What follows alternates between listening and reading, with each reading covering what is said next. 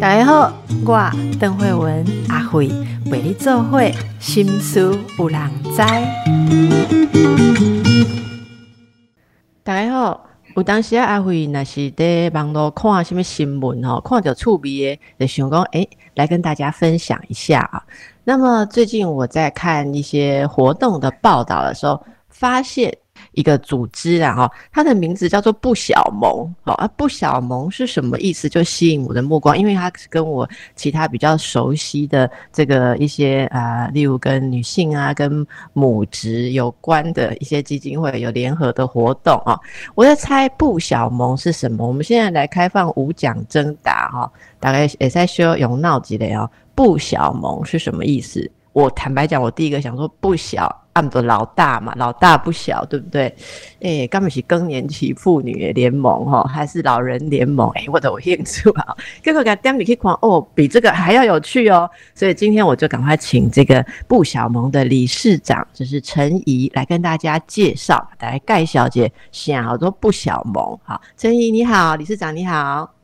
邓医师好，嘿，那我来跟大家，我是陈怡，我跟大家介绍一下为什么我们叫不小萌，其实全名是不会教小孩行动联盟，哈，所以是不会教小孩是我们的关键字。那当初为什么会有这个不会教小孩这件事情？其实跟邓医师一直关注的就是说，关于亲子啊、亲子角色啊这件事情非常的相关。我们在成立不小盟里面有五个主要的呃发起人，那我们都是妈妈哈，都是自己本身有工作，然后也是妈妈。那我们会发现，现代的妈妈啊，对自己或是亲子爸爸也一样，对自己哈。到底会不会教小孩这件事情有很大的焦虑感？就以前呢会说，就是生很多小孩嘛，那小孩有长大、有吃饱、有穿暖，那自己就会长得好好的。可是现在生很少的小孩，一个两个，然后大家家长都会很在意，说有没有把小孩子给他最好的，有没有赢在起跑点，然后有没有输了什么，然后是不是应该要给他更多更好的事情，然后自己是不是教不好？好，如果小孩有什么在学校被老师骂了，会怀疑自己是不是教不好。那这个议题最近其实也蛮夯的，在母亲节的期间，包括就是说最近有一本书嘛，是精英妈妈想上班，然后里面谈到了很多跟母职有关的事情，就是说现在的人虽然生的少，但是把这个。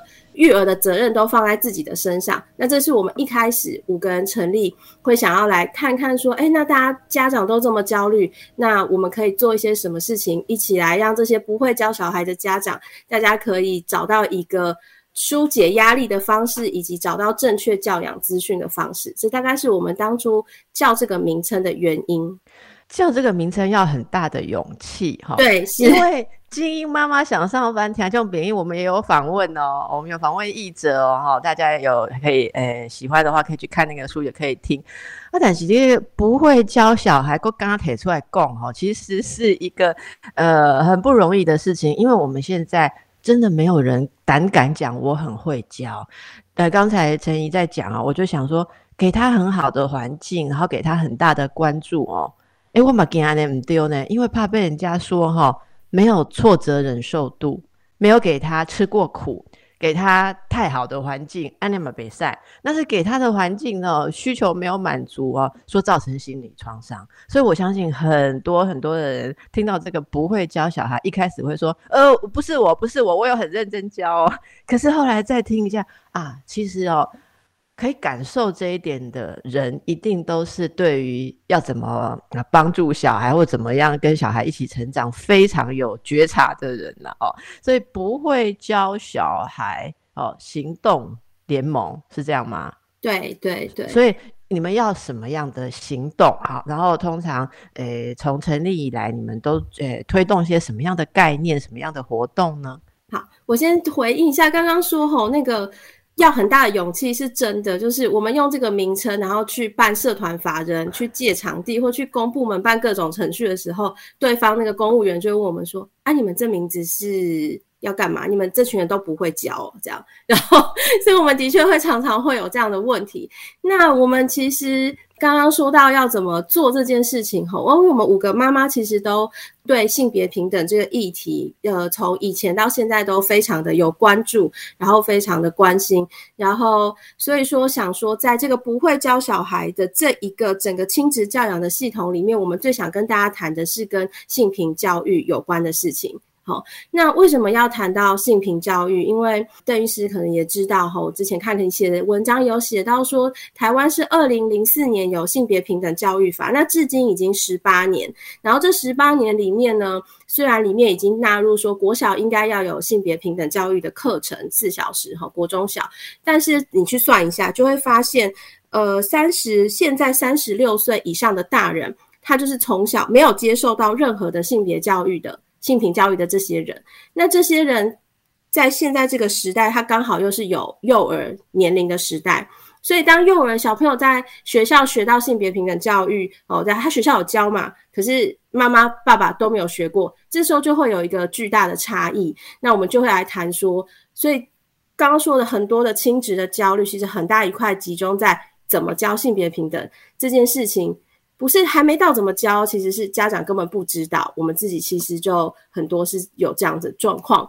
那所以我们大家在大学啊，或者是后来的专业工作上面，其实都有研究性别平等。所以我们把不会教小孩这件事聚焦在性别平等教育上面。那怎么样去做这个行动？呃，学校里面已经有性别平等教育，那我们想把这个行动聚焦在家长身上，就是协助刚刚说。没有学过性别平等教育的家长，那你怎么找到这样的知识？好，你怎么找到这样增强自己的能力？然后在这个过程里面，可以跟小孩一起在性别平等这件事情上有所成长。是我相信听众朋友哦，如果关心性别教育的人，马上就会了解这个事情有多么重要。那我们也总还是希望可以推动到更多本来没有关注这个议题的朋友。所以我想请你啊，诶，可不可以跟大家分享几个例子？例如说，家里面有小朋友，像你刚刚讲到小学阶段的，好，男生女生，这个如果我们不去关注、不去思考性别平等教育的话，可能会在什么事情上，哦，他们会呃开始建立一些呃比较偏差的概念哦，或者他们可能会发生什么样的困扰？给我们听众朋友一些例子好吗？呃，我们其实最想要谈的事情是说，小朋友他如果没有学性别平等教育，后就是包括从小。补充一个，就是性别平等教育法里面其实规定的是国小以上才要教，所以其实幼儿园这一块是学龄前是完全没有教。但是性别平等教育这件事情，真的是从国小开始教就够了吗？当然不是吼，因为我们要发现，其实我们最想关注的事情是说，如果小朋友没有好好的学性别平等教育，然后没有了解自己的身体，然后知道自己的身体界限，那最常会发生的事情吼，或是最有可能发生我们最不想看到的事情，就是在他小时候吼，或是成长的过程里面，如果遇到大人。或者是同学哈，或者是其他人有对他身体上面不适当的碰触，或是性骚扰，或是性侵害的时候，他其实会不知道这样的事情是不对的。呃，那这是我们最想最因为这是最严重的问题。就是如果我们去谈性别平等教育，从教育层面来，会从性别刻板，然后呃性别认同、性倾向来谈，然后最后才是性侵害跟性骚扰的防治。但是在第一线里面，我们最想从最严重的事情谈回来。那我们觉得这样子回来，大家会知道什么样才是性别平等教育最重要的事情。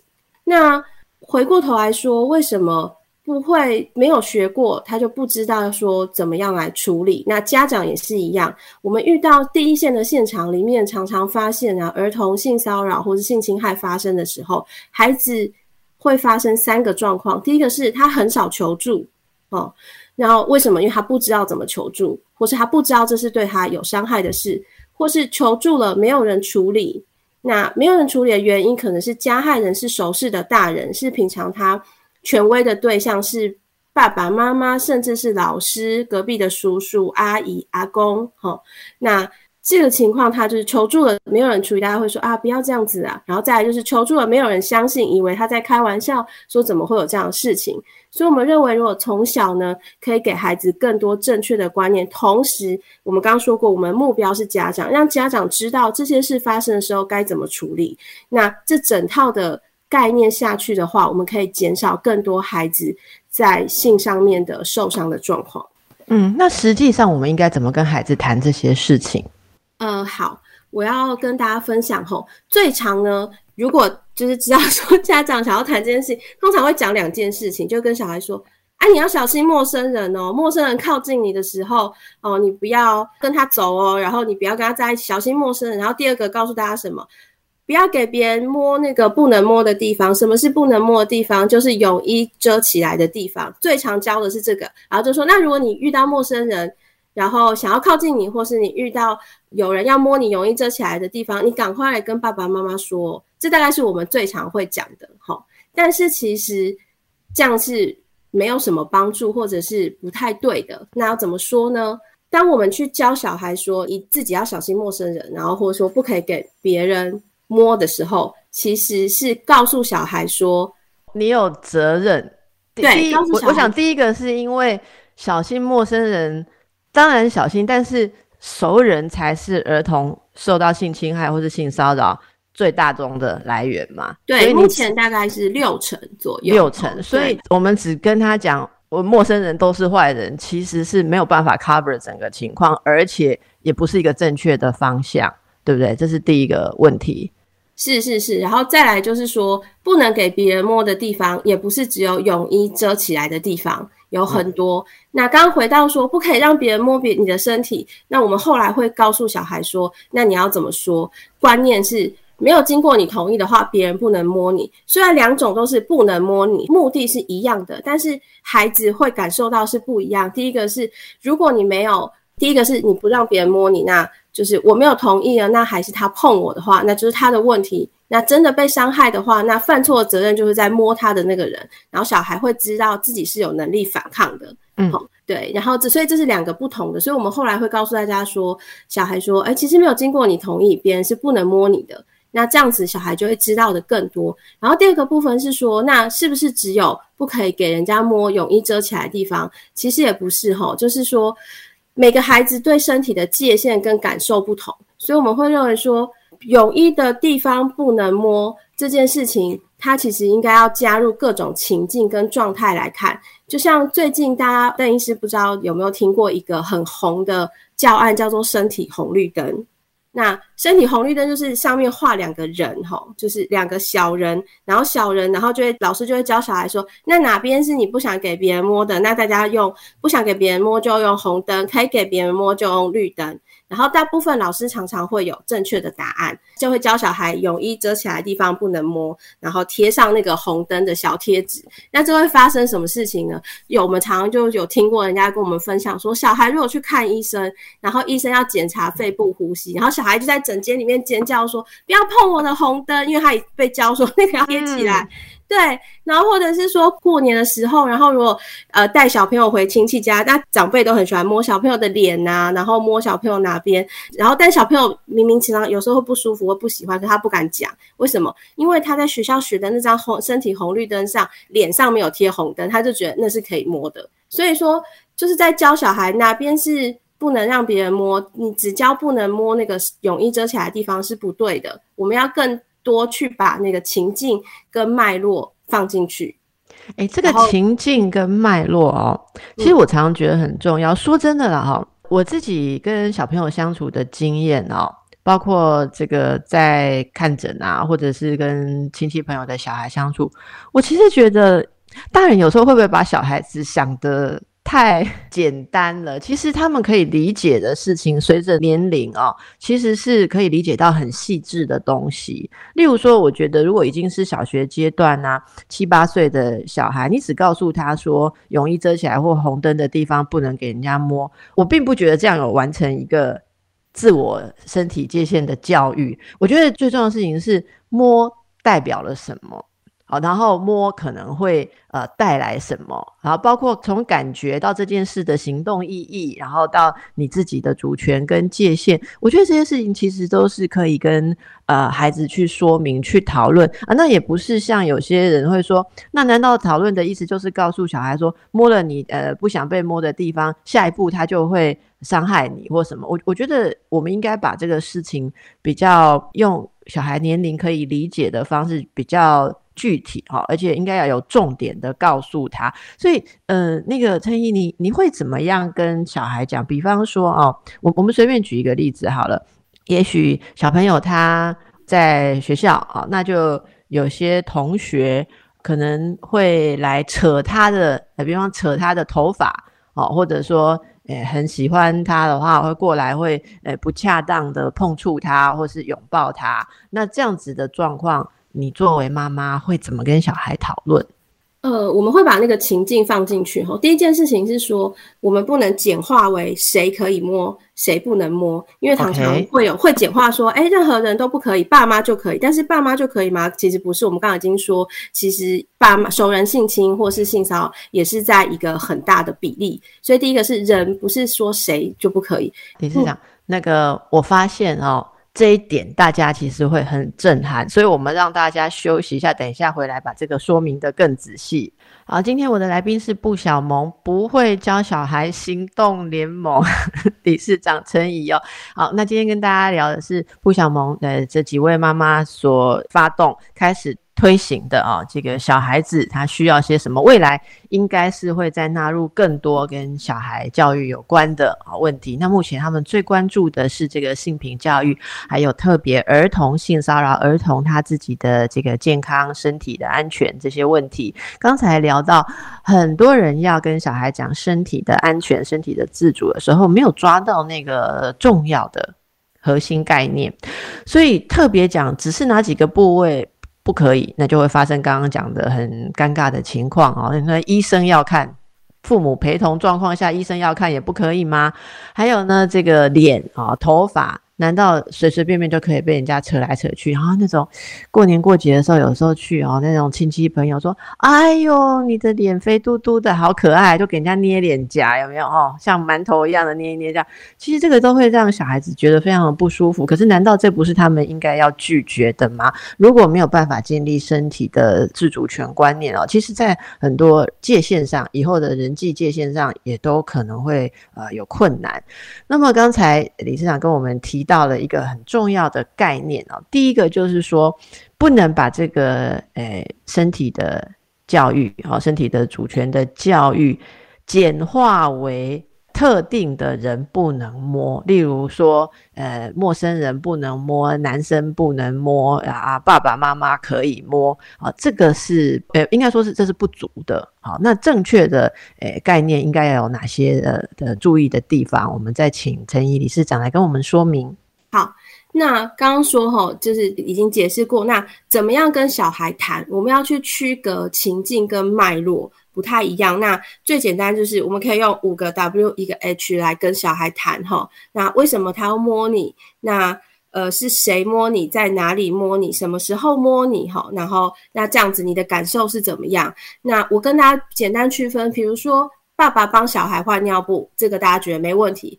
可是如果爸爸帮小孩换尿布的时候，去搓揉小孩的生殖器。那就不行。那这个情境里面只有爸爸帮小孩换尿布是一样，但搓揉生殖器是不一样的。好，那就去看这个细节的分别。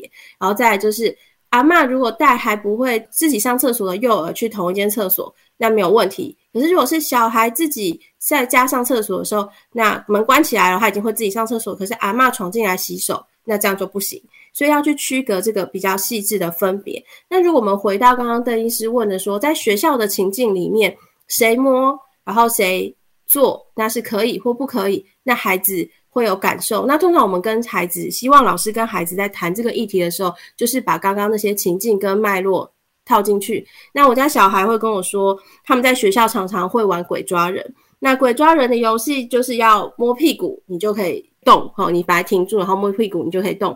那这个摸屁股，然后我就说，那这样你会不喜欢吗？你会不开心吗？你会觉得不舒服吗？小孩说不会啊，这样没有问题。那我们就觉得哦，这个脉络下他跟同学是在玩，没有问题。可是如果多了别的脉络是，呃，无缘无故小孩有别人就去摸他的屁股，那一样是摸屁股，一样是同学情境，一样在学校，可是玩跟不是在玩。那小孩的感受不同，情境脉络不同，那就会有所差别。所以要把人事、实地、物跟孩子的感受放在一起讨论，那的确是会有一点点难，或是有一点点复杂，没有那么单纯。可是每次在多跟孩子讨论拿实际的案例来做的时候，其实孩子就像刚刚邓医师说，他们其实很有能力，很会认知，他们嘛很快就会学习到这些要怎么分别。嗯，我觉得这真的非常重要。虽然我刚刚一直被一个东西卡住，就是说鬼抓人为什么要摸屁股？我不能摸别的地方吗？我觉得如果真的是小朋友，有时候真的没有什么特别的意义。但是我相信，如果比方说，如果高年级以上或国中以上，如果是男女混班的呃学校玩起这个游戏的话，恐怕有些女生自己或甚至男生就会自己应该不会建议是摸屁股了啊。所以我觉得这个例子很好，就是大家要在整个情境跟脉络里面。你很确实去去知道这整件事情的意义哦。那我也听过一些家长的困扰啊，像呃，我有听过幼儿园的这个体育老师是外聘的，那是男老师，然后再进行一些体能训练，比方说他要小朋友拉筋啊，哈，然后就是有时候会需要去。调整小孩子的姿势，你看，像我们大家大人做瑜伽的时候，老师过来帮我们推一下背啊，还是说，哎，你腿没有打直？你知道小朋友做前弯的时候，就是坐在腿上前弯的时候，常常膝盖会弯起来嘛。那老师要拉那个后腿筋，就要他膝盖压下去，然后老师可能会去压住他的大腿或者是膝盖。那有些妈妈就很在意啊，我曾经呃遇过被咨询，就是几个妈妈就。不知道该怎么样去处理这件事情的方法，竟然就是联合起来要求学校体育老师要换成的。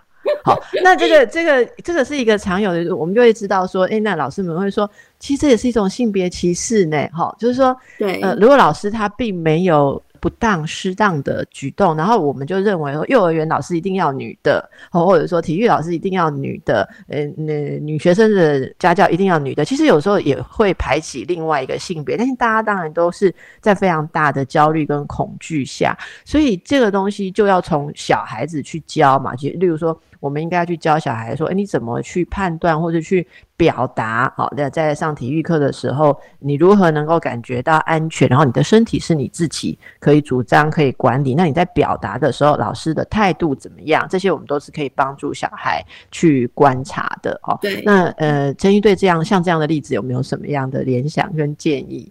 呃，其实这个还是得要回到那个，到底这个专业者做的什么样的动作，哈，才是。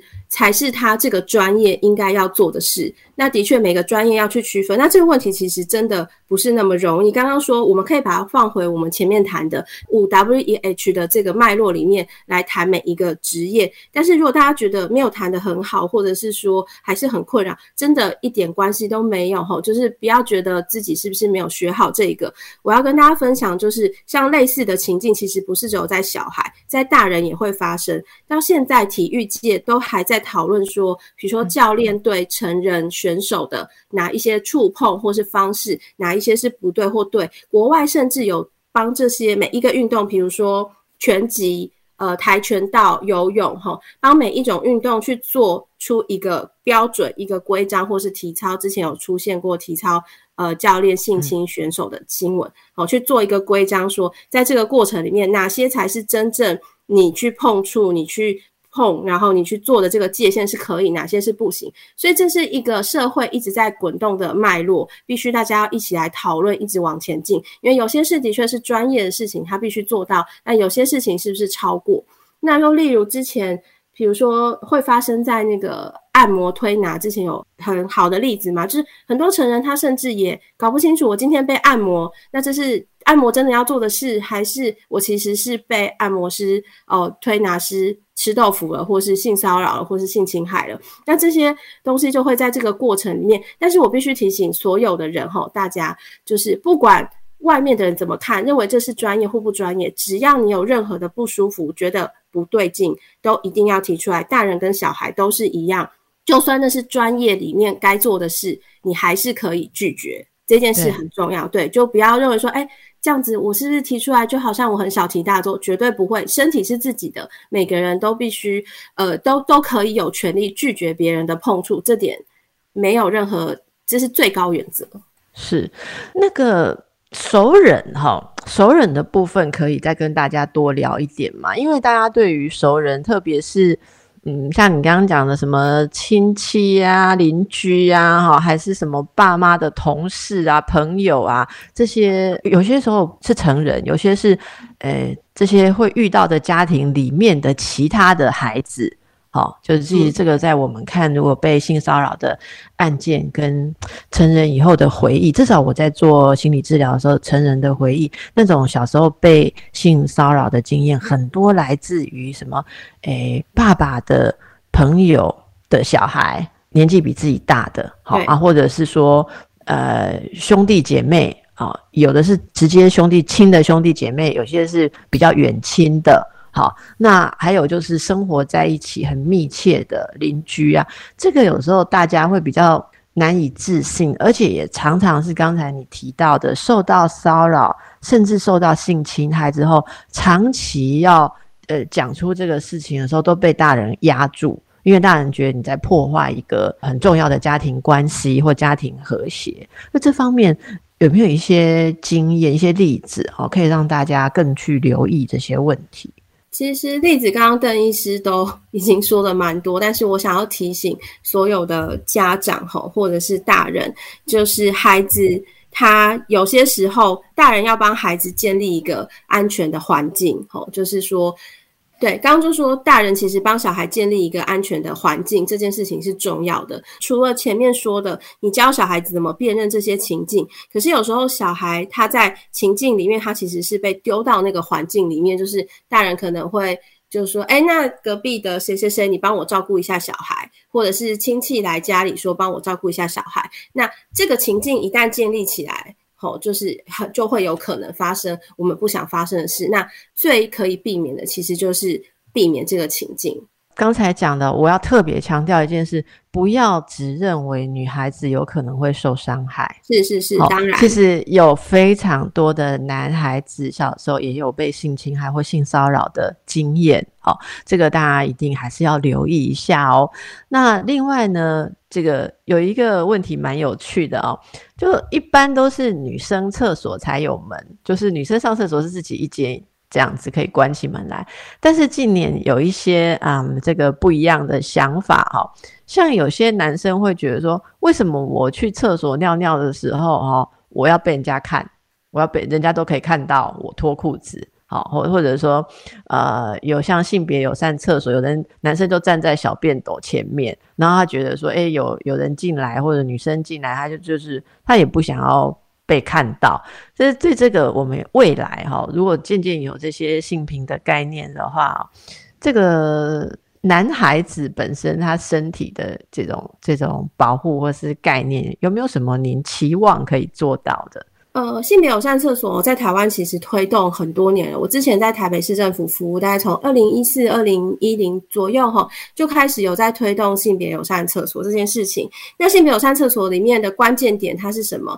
就是以前大家会以为是单间单间式的，但我们现在要推动的是一整座厕所里面有十几间，然后有男生女生全部都可以进去。可是可以要达成这个的前提，一定是所有的。便器，不管是小便斗、马桶或是蹲式，它都要有门这件事情，它才可以让所有不同性别的人进到这个厕所里面是有隐私跟安全的。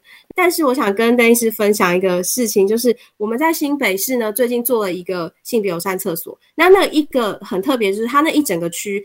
整个都是性别友善厕所，就是你走到那边，你是找不到男厕也找不到女厕，你非得进去性别友善厕所。然后每一间进去都是有门的，对，每一间有小门的，对。可是我们实际上在现场发现什么事情，我们门上都会贴说这间里面是是马桶还是小便斗吼，还是蹲式。然后男生当然一开始就会去选小便斗嘛，他最习惯，他就打开小便斗门走进去，就他走进去之后，他立刻走出来，然后走到对面的蹲式马桶里面。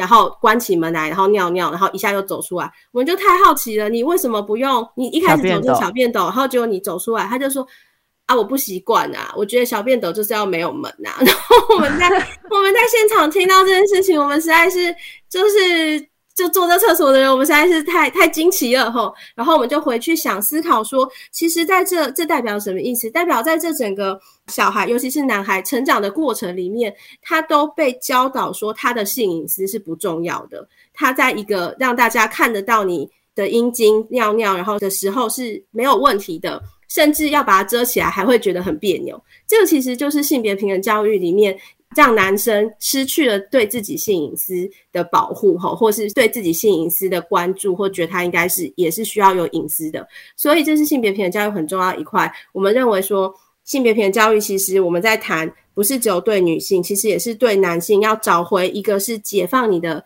性别角色。男生大家最常听到就是说，男生也可以哭啊，然后男生也可以觉得。很软弱啊，这都没有问题。那现在我们要告诉大家，男生你的性隐私也很重要，你上厕所的时候有门也很重要，你有门对你来说没有什么问题哈。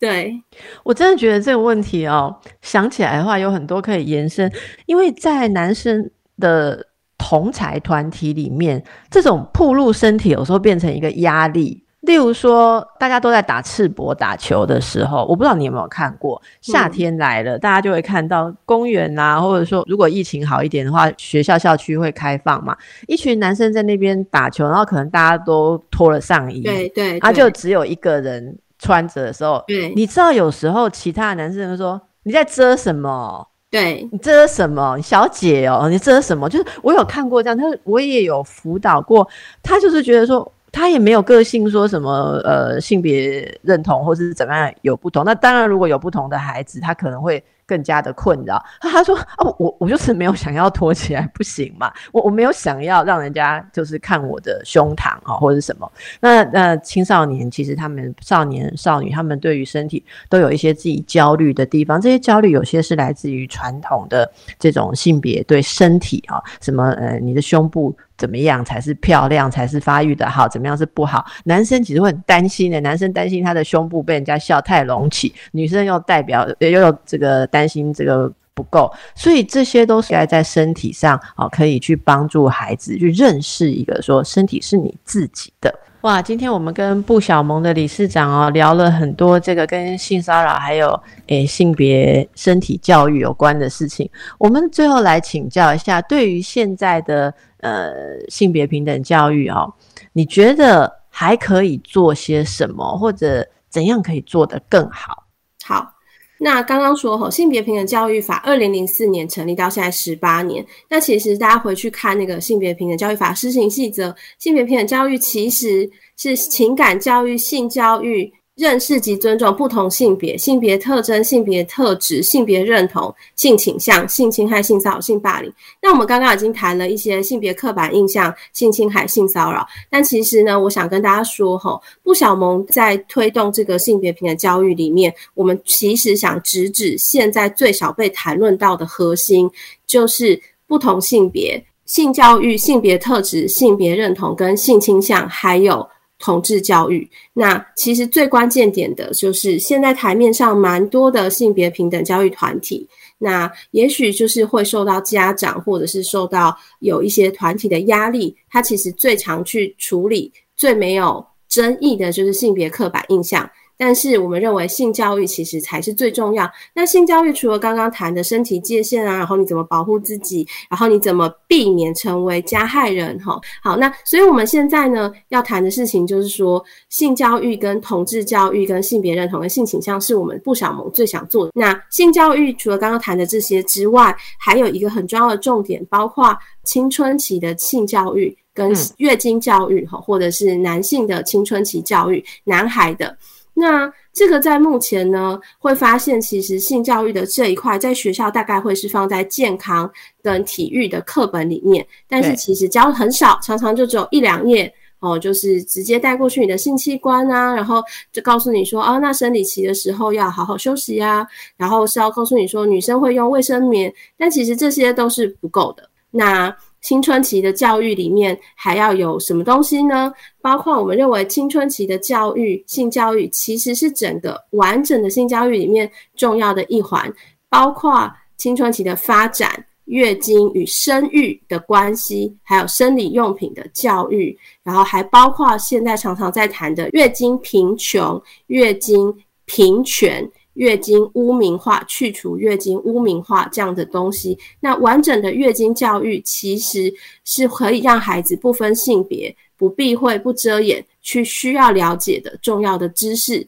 然后包括还有最近最新的生理用品的科技发展跟运用，这一整。大套哈，其实是我们在女孩的、男孩的青春期教育，不同性别都可以互相来学的。那当你把这个青春期的教育、性教育这一块补起来的时候，其实对于女孩、男孩或是各种不同性别，他在往后更成长为成人，他会遇到的性别问题，还有他的身体，他都会有更多的了解。那现在在第一线的现场，其实是这些教育其实是蛮不足够的。这个需要很多。应该说很多环节一起来努力了哈。其实我真的也要帮老师讲讲话。我们其实呃，我以前也常常就是在参与一些推动啊这些呃性教育的这个这个活动里面。那有一些老师就跟我反映啊，他说他们真的很想好好谈这个事情。可是如果啊，大家知道到那个教育的现场的话，你试着去一群例如国中生好的地方，或者说国中男生。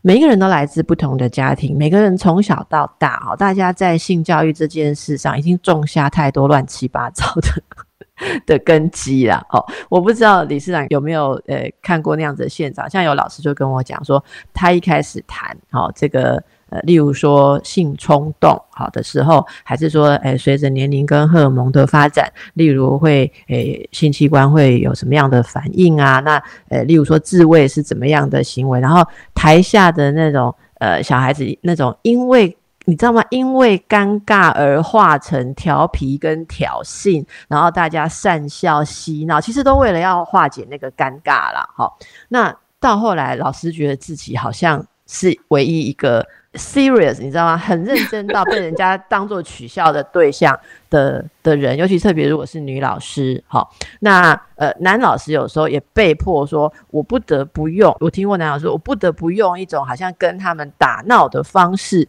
好像先跟他们博感情，然后先像哥们一样，然后再慢慢的好来来实行我想要进行的教育。当然，我觉得这个是非常用心的。可是有时候很多女老师就知难而退，知难而退就是包。括自己在性教育上也没有呃配备足够的能力去维护，在上这种课的时候，男学生对他的这个揶揄好，或者说挑衅好，那这个其实是为什么？这堂课常常会变成一两页，或者是两分钟的缘故。所以我真的觉得，呃，希望听众朋友们各位啊当爸妈的哦，呃，你能至少能让你的小孩知道这个议题是一个呃很重要的，不是一个。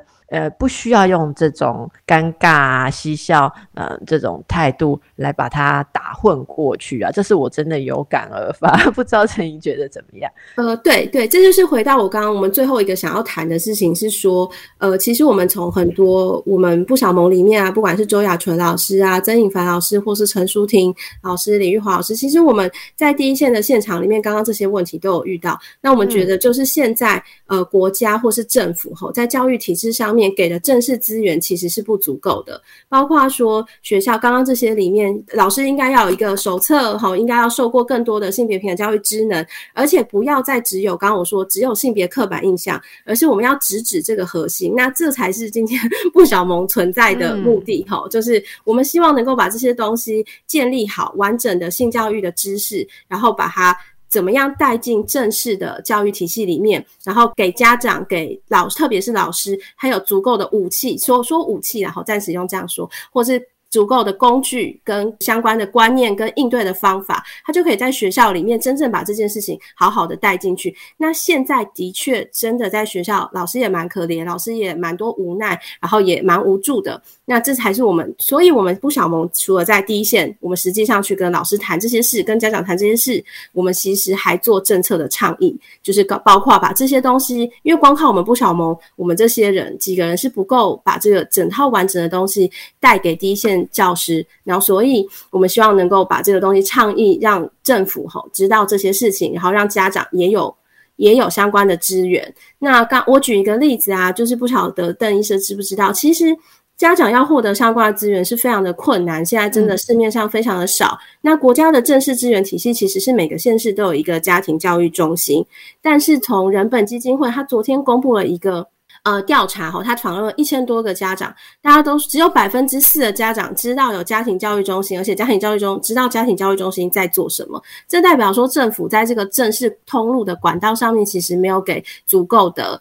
工具，好，那这个是我们陆陆续续就是在倡议上面，希望政府可以把它放进去，因为我们之前的教育局啊，或是教育部，它其实把相关的知识，好都放在正式的就课本啊，然后呃相关的。正式的科目里面，其实对性教育这一块还是不够足够。那这是我们用倡议，希望可以进去协助老师的部分。好，那我们最后几个实用的问题哦，这这个听众还有家长们常会问到，例如说，呃，不同性别的这个父母亲跟孩子，比方父亲跟女儿，妈妈跟儿子哦，互相呃，可不可以看到身体好了裸露的时候？其实这个每一个家庭都有自己的想法。我想这个哈。不是说有一个全世界都要照做的准则，因为这要当牵涉到文化啊，因为在不同的文化脉络下，每一个动作在你们家人的感觉，甚至在孩子身上的感觉都有不同的意义。可是我觉得最重要的是，我们要能够清楚，最重要一件事情是我们在养成孩子一种身体是我的这样子一个界限跟自主，而这个东西并不是被恐吓而形成的，不是跟大家恐吓说你没有守住这条界限，你就会怎么样？这不就是以前的贞操教育吗？好，这就是一开始呃，这个理事长说到，我们要告诉他的是。